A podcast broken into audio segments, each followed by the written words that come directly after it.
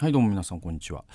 えっ、とね、一人ビブリオバトル、今日からはですね、心いじりの時代というシリーズやっていきたいと思います。大森より子さん、えー、雲母書房、えー、2013年という、まあ10年前の本なんで、多少ね、その、えっと、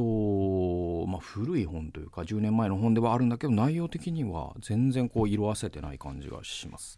で、あのー前回の最後、その、英語を子供に教えるなの最後にこう設営の勧めっていうねあのもう一個似た本があってそれ行こうかと思うっていう話をしたんだけどちょっとねあまりにか内容がかぶりすぎてるところもあるんであのちょっと間を置いた方がいいかなと思うんでちょっと設営の勧めはまあいつか何かの機会にやるかもしれないって感じに考えといてもらったらと思います。なんか似た内容続きすぎるのもあれだなと思って、えーでえっと心いじりの時代はねこれね、えっーと、僕は、うんとね、えっーと、船の右側っていうですね、えークリスチャンのね、まあ、その、牧師さんとかが読む、その雑誌があって。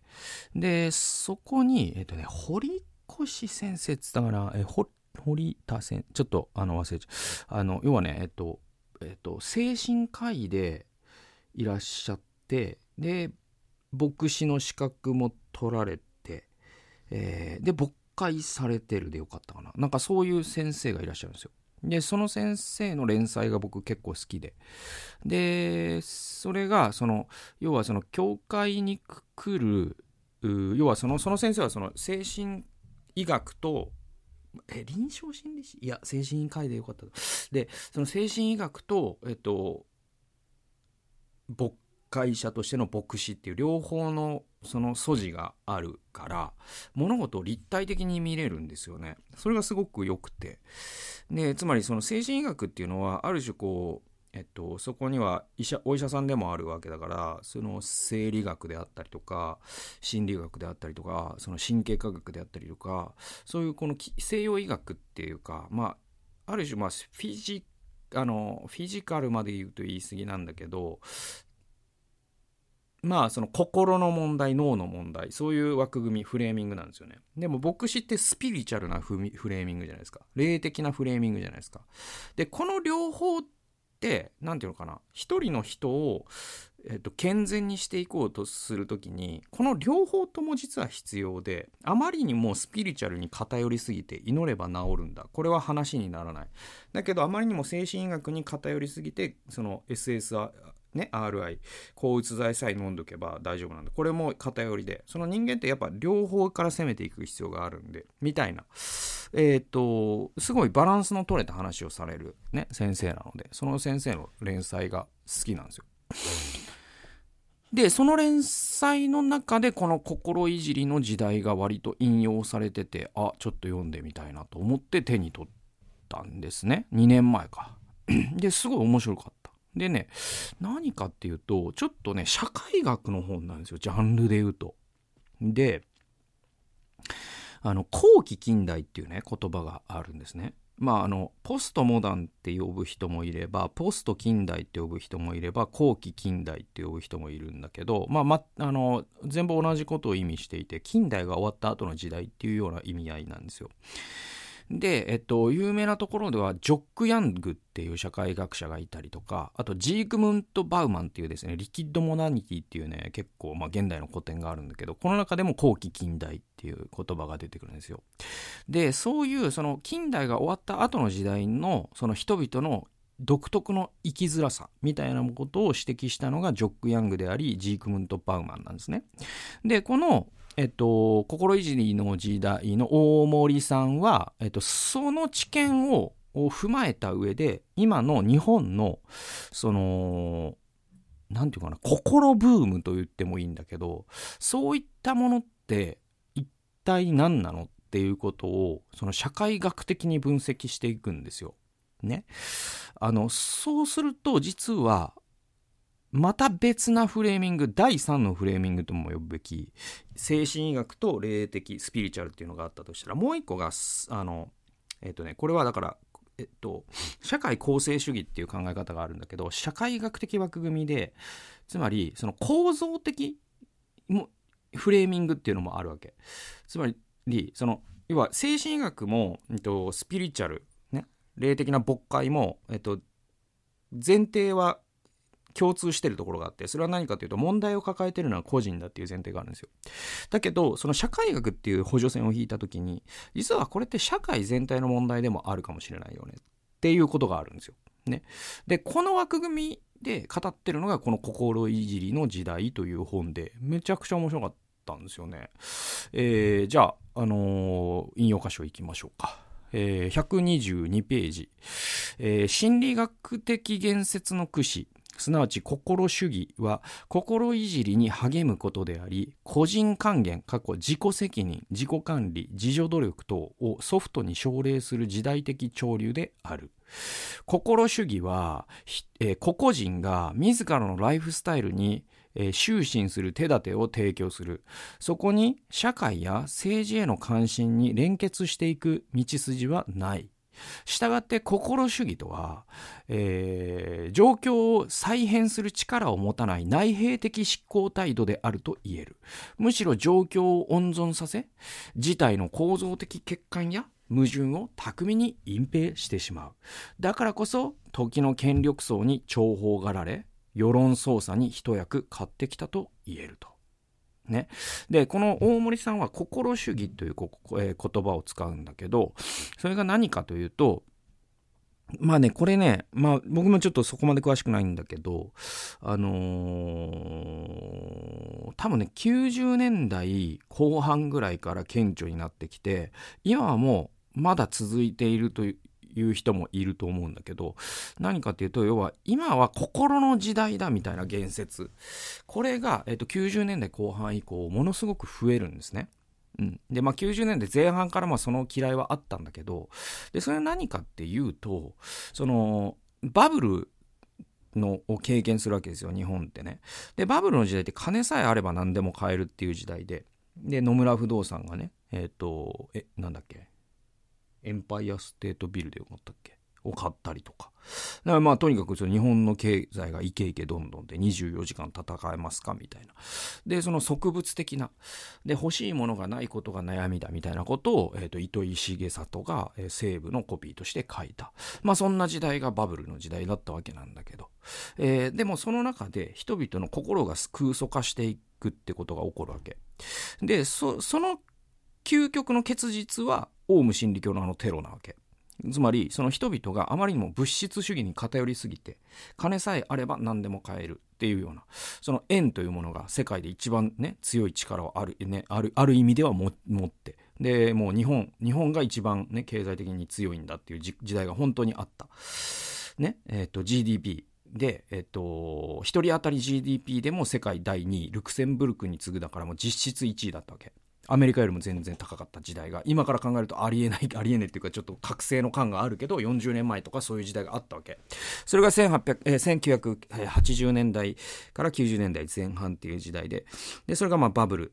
えー、時代と言われている。でその時代を経てその人々がその物質や金っていうものに振り、ね、あのー、なんだろうそ、それだけが人生になってしまった結果、えー、心がスカスカになり、えー、そしてまあ、その家族ゲームっていう映画もあったけど、えっと、人間関係もスカスカになり、えそして、え家族関係も崩壊し、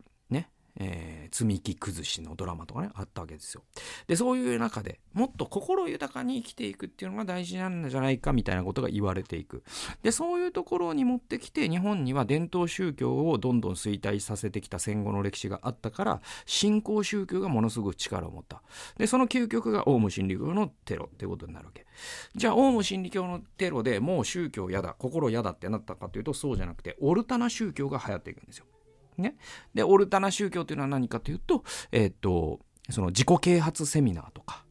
ね。まあ、あの、ちょっとネズミ講まがいなやつも含めると、そういったそのビジネスという、自分は宗教とは名乗らない宗教ですよね。それはビジネスという、えっ、と、なんだろう。仮面をかぶることもあれば、えー、セミナーという仮面をかぶることもあれば、ね、えっ、ー、と、いろんな仮面をかぶるんだけど、実質やってることは宗教っていう。だからまあ、ある種のカルトなんだよね。で、そういう一連でそれって多分今も続いててじゃあ今どういう形で続いてるかというと多分オンラインサロンとかねあと推し活とかねあれって実は心いじり的なるのものの多分延長にあるものででそれってじゃあ前提は何な何なのっていうとえっとまあこれちょっとあんまり話しすぎるともう沼なんで あのあんまり深くは立ち入らないけどどこに行き着くかっていうとえっとねポップ心理学に行き着くんですよ。で、ポップ心理学って何かっていうと、えっ、と、えー、エスリン研究所っていう、え、60年代のアメリカのヒッピームーブメントから出てきたね、ものと、え、キリスト教が、えーと、合体することで出てきた心理学なんですよ。で、これって何かっていうと、一言で言うと、君が変われば世界が変わるってやつなんですよ。で、その系譜にあるんですよ、それってね。で、心いじりの時代って、その潮流の一つの主流な感じなんですよね。で、日本のその心主義ってね、要は、それ未だに人気があるんだけど、その自分の心を良くしていく。だからなんか、毒親みたいな言説とかも、ある種そういうもの、まあちょっと毒親って、その、えっ、ー、と、親が出て登場した、自分以外の登場人物が登場しただけまだマシなんだけど、毒親の場合はね。えー、だけど、なんだろうな、その、まあ、メンヘラっていう言葉であったりとか、その、まあ、自己啓発セミナー、オンラインサロン、推し活。で、それってなんか自分の内面に救いを求めるんですよね。で、それは、その自分の内面さえ改善すれば、あらゆる問題が解決するみたいな、それまあ世界系にも通じるんだけど、そういうなんか、そう、世界像があるんですよ。でも、この世界像の危険なのは何かというと、この大森さんがここで言っているように、それって実は、個人の努力とか、個人の内面生活への還元主義なんですよ。ね。ディダクショニズムって言うんですけど、英語で。えっと、還元主義っていうのは、問題を一つの要素に還元していくっていう感じ。えー、っていう考え方。だから個人への還元主義だから、いろんな問題って実は社会全体の問題だってあるはずなんだけど、それはあなたがの努力が足りないためだっていうふうにしといた方が支配者にとってはすごく楽なわけ。つまり社会変える必要ないから。それが新自由主義の正体。だから小泉純一郎の時代に自己責任という言葉が出てきたんだよね。で、だから、えっ、ー、と、その逆のアプローチっていうのが何かっていうと、社会構成主義っていうんですよ。で、まあ、社会構成主義に立ち入ると、もうこれもまた沼なんで、あの、あんまり深くは立ち入らないけど、えー、それは何かっていうと、社会構成主義っていうのは、これはもうポストモダンの考え方なんだけど、まあ、社会っていうのはアプリよりに社会というものがあるのではなく、まあ、アプリより説明したまあいいや。あの、何の前提もなく、社会っていうのがあるからあるんだ。ね、これが本質主義っていうんだけど、そ、それとは逆なんですよ。それとは逆で、社会っていうのは人が集まった時に、形成されていくものなんだと。だとすると我々が見ている、あ、これ今日本社会当たり前だよねっていうのは実は当たり前じゃなくて別の可能性だってあったわけだよねって考えるんですよ。で、そうすると、こういう人たちが差別されてるのって本当にそれって当たり前なことなのってことになる。で、こういう人たちが偉いとされてるのって本当に当たり前のことなのってことになる。で、そういうことを疑っていくことによって、えー、実はおかしいんだけど人々に常識だという、かっこつきの常識だという理由で受容されてきた差別構造などを、えー、そこに発見していって、社会を、まあ、なんかより良きものにしていくっていう時に語られるのがこの、えっ、ー、と、使われるのがこの社会構成主義っていうアプローチなんですね。だから、個人へ、ね、個人への還元主義、つまり個人主義ね、と、えー、社会構成主義ってものすごくアプローチとして真逆で、水と油なんですね。で、え、ー、と、ミルズっていう人が社会学的想像力というですね、もう、あの、 C・ライト・ミルズって言うんですけど、まあ、これ、もう、あの、現代の古典ですね。で、えっと、その社会学的、えー、想像力って何かっていうと、個人の問題と社会の問題に橋を架けよっていう、それがミルズの予言というかメッセージなんですよ。すべての社会学者はそれをすべきだって言ってる。えー、だけど、その心主義みたいなもので、そのあなたが生きづらいのは、あなたの心に問題があるからだ。ね、それを目を開いて、君が変われば世界が変わるんだよっていうのは、柔らかいことを言っているようでいて、実はものすごく突き放してるんですよね。あなたが辛いということは、実は、あなたのお母さんがカルト宗教に搾取されたからかもしれないじゃないですか。ね。あなたが辛いのは、たまたま氷河期世代という時代に生まれ、その時にものすごく就職することが難しく、で、その最初のステップに失敗してしまったら、日本にはなぜか、えー、就職、ね、あの、えー、っと、なんだっけ、新卒一一括採用っていう世界にももうここにしかない制度があるがゆえに一回最初でつまずいた人が、えー、ものすごく生きづらいという世代を生んでしまった。この社会の歪みこそがあなたを辛く荒らしめているのであってあなたが怠けていたのでもあなたが病んでいるのでもあなたに自己啓発セミナーが必要なわけでもないんだよって言ってあげることができるのが社会構成主義だよね。だけどその個人の問題への還元主義っていうアプローチでいくとその人たちは自分のその辛さに閉じ込められでその辛い人を自分の辛自分の問題に閉じ込めている以上支配者ステータスクを、え既得権は非常に喜ぶんですよ。なぜなら自分たちの社会を変える必要がなくなるから。そういう話をこの大森さんはこの本でしようとしている。これがまあ心主義というここに出てきた、えー、言葉の意味です、えー、次行きましょう。149から159ページです。で、後期近代って最初に言ったんですけど、えー、どういう話かっていうと、えー、前期近代が安定感はあるが不自由さを伴う時代であるとすれば、後期近代とは不安定な自由の時代なのだ。ジョック・ヤングは次のように説く。職場と家庭から成り立っていた日常生活、えー、世界は解体し、人々は自分が社会の内部にきちんと埋め込まれているという安心感をもはや得ることができなくなった。この安心感は人々が世界を自明なものとしてすんなり受け止め、受け入れるために えー、不可欠な要素であったのだが、それが失われたのである。他方で都市生活の文化とライフスタイルは多様化の一途をたどり、それがマスメディアによって広められることで、人々にとって自明で確実だったはずの世界は根底から崩れてしまった。これね、えっと、ジョック・ヤングの後期近代の何だったかな？ちょっと忘れたわ。えっと、でもね、これ僕読んだんだよね。ジークムント・バウマンの、えっと、リキッド・モダニティとジョック・ヤングの後期近代のなんとかっていう本は、両方とも本当に6割ぐらいしか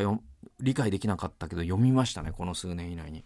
で、このジョック・ヤングの後期近代の説明は、大森さんのこのまとめは非常によく、あの、わかりやすく解説してくれてて、あのまあ、ジョック・ヤングの用語で埋め込みと再埋め込みっていう用語があるんですよ。で、えっと、要はね、ジョック・ヤングの用語で言う前期近代って我々が近代と呼んでいるものなんですよ。で、近代が終わった時代がポスト近代とかポストモダンって言われるんだけど、えっと、ヤングは、えっと、我々が近代と呼んでいるものを前期近代と呼び、我々がポストモダンと呼んでいるものを、えー、後期近代と呼ぶんですよ。で、これは確かね、えっとね、ウルリヒ・ベックとかも後期近代という用語を使うんだけど、だからこれはもう思想家によって用語の選びが違うんだけど、で、ジョック・ヤングは、が言ってるのは、でも意味は同じで、その前期近代つまりその我々が近代と呼んでいるもの、えー、つまりじゃあ具体的にどこなのっていうと,、えーと、東西冷戦が終わるまでぐらいって考えてくれて大体間違いないです一般の人が理解する上では。で東西冷戦が終わるまでってあの世界は比較的安定してたんですよ。で産業構造もその二次産業が基軸産業だったんですね。多くの先進国で。でそうするとその一つの会社で人はずっと働きはじ続けるっていうか何ていうのかな。20歳で22歳で大学卒業してえー、働き始める。で、60歳で退職する。それまでの、えー、障害年収でちゃんと子供も養えて、そして大学にやれてっていう、そして、えー、その子供もまたフォードに入ってっていう、その再生産ができてた。これがうまく機能した時代っていうのが産業的には、え、前期近代というかね、近代の特徴。で、政治的には東西冷戦っていう、今考えると、実は当時は、えー、一発触発一足触発？一足触発、えー、キューバ危機とかあったけど、え、ー、と、それでも今から見たら全然安定した時代で、ね、お互いの、なんかヤクザの構想で言うと、なんか西の何々組と東の何々組っていう二大勢力があって、それが睨みを利かせてるがゆえに、それに連なっとけばまあ安定してるわな、みたいなのが、えっ、ー、と、90年までの世界だったわけ。だけど今ってもう群雄割拠じゃないですか。ね、もうあの戦国時代ですよね。明日寝首をかかれるかもしれない世界になったわけだよね。だから安全保障体制も変わりましたよと。そしてまた何よりもやっぱ共産主義の崩壊によって大きな物語、ね、メタナラティブっていうものの幻想が崩れましたよ。でそういう諸々の変化によって何が起きていくかというとその社会の安定性つまり人間ってこうだよね。仕事するってこうだよね。政治世界ってこうだよねっていういわゆるそのまあ神話というとまたあれなんだけど世界ってこうだよねといううんと文脈っていうのかな。地域っていうものがあって家庭っていうものがあって政治っていうのはこうでで会社っていうのは大体こうでみたいな。そういうものの前提が足元から崩れ去った世界っていうのが後期近代なんだよっていうことなんですよね。で、これには当然インターネットだって非常に一枚噛んでるんだけど、ね。で、そういう時代に人々は脱埋め込みされるんですよ。要は、その前期近代って人々はいろんな役割に埋め込まれてたわけ。で、それは中世ほどのね、ガチガチの安定性ではないわけ。で、中世だと、もう、ね、鍛冶屋の子は鍛冶屋だし、農家の子は農家だし、王の子は王。ね、そういう、それぐらいもうガッチガチだったんだけど、えー、前期近代っていうのは近代だから、曲がりなりにも。職業選択の自由だって、移住する自由だってあるわけ。えー、なんだけど、それなりに工学の大学を出たらこういうキャリアがあって、ね、文化系の大学出たらこういうキャリアがあってっていうものの中に役割として埋め込まれている。結婚して、えー、親になるというのはこういうことで、都市で生活するのはこういうことでっていう、そ、そこにある種の埋め込みがあって。で埋め込みの中にいてこそ人って安心して日常を暮らすことができるんですよ。ところがそういった前提がガラガラと崩れ去ったわけだよね。21世紀になって。でまあそのリンダ・グラットンという人が言っているように、ね、人ってもうえっとマルえマルチキャリアって彼女は言うんだけど3ステージの人生が、えっと、前期近代の生き方なんですよ。最初は大学までの教育、えー、中盤は働き盛り。で後半はリタイア後。この3ステージ。でこれが、まあ、リンダ・グラットンに言わせればマルチステージになりだから、えっと、教育があって第一次働きがあってもう一回教育があってで、働きがあって、働きながらもう一回学びがあって、で、また働きがあって、働きがあって、で、引退はもしかしたらないかもしれないみたいな、そういう人生になっていくときに、ね、なっていくだろうとリンダ・グラットンは21世紀の今の子供たちの働き方を予測してる。で、そういう時に我々はなんか埋め込まれることができなくなるわけ。これこそが人生だっていうものを誰も提示できなくなる。そうすると、ここに書いているように、人々にとって自明で確実だったはずの世界は根底から崩れてしまった。これがジョック・ヤングの言う脱埋め込みなんですよ。で、ジョック・ヤングはさらに再埋め込みという言葉も使ってて、これはそのジョック・ヤング自身の本に確か書いてあったんだけど、再埋め込みっていうのは何かというと、そうやって脱埋め込みされた個人っていうのはバラバラになったアトムとしての個人って不安なんですね。で、不安な個人っていうのは安心したいんですよ。で、安心したいってなった時に何が選ばれるかというと、極端なナショナリズムとか、ね。まあ、なんていうのかな、国粋主義とか、ね。要はその、皮肉なことに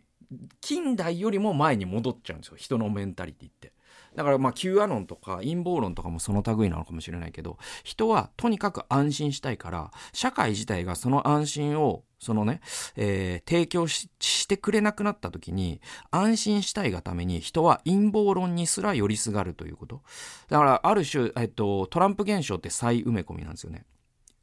で日本のネトウヨって再埋め込みなんですよねジョック・ヤングの用語で言うとね